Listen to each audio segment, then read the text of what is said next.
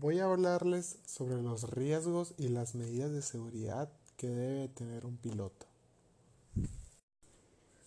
Los riesgos que corre un piloto son muchos.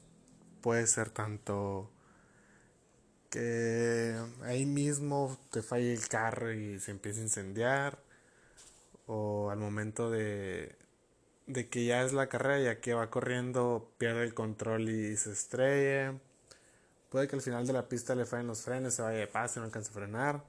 Son muchos los riesgos que, que corren.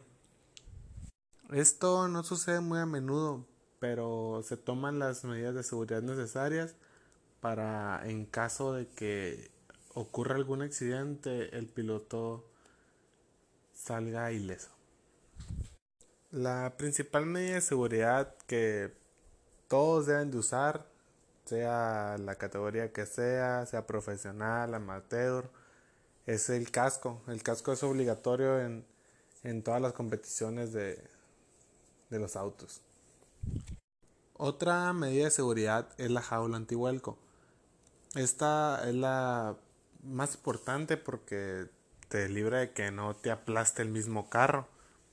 También cuentan, ya a nivel profesional, cuentan con su traje que es anti, antiinflamable, eh, sus guantes y sus zapatos y máscara especiales para, para no quemarse. En caso de tener un problema mecánico, ya sea que en los frenos, también tienen el, el paracaídas, que es el freno de emergencia o los ayuda a frenar más rápido. También cada carro en el interior cuenta con su un extintor. Mm, eh, a nivel profesional, ya los carros en el motor traen un sistema con sensores que al momento de detectar el fuego eh, suelta lo que viene siendo la sustancia de un extintor automáticamente para que no pase a mayores y solo se apague.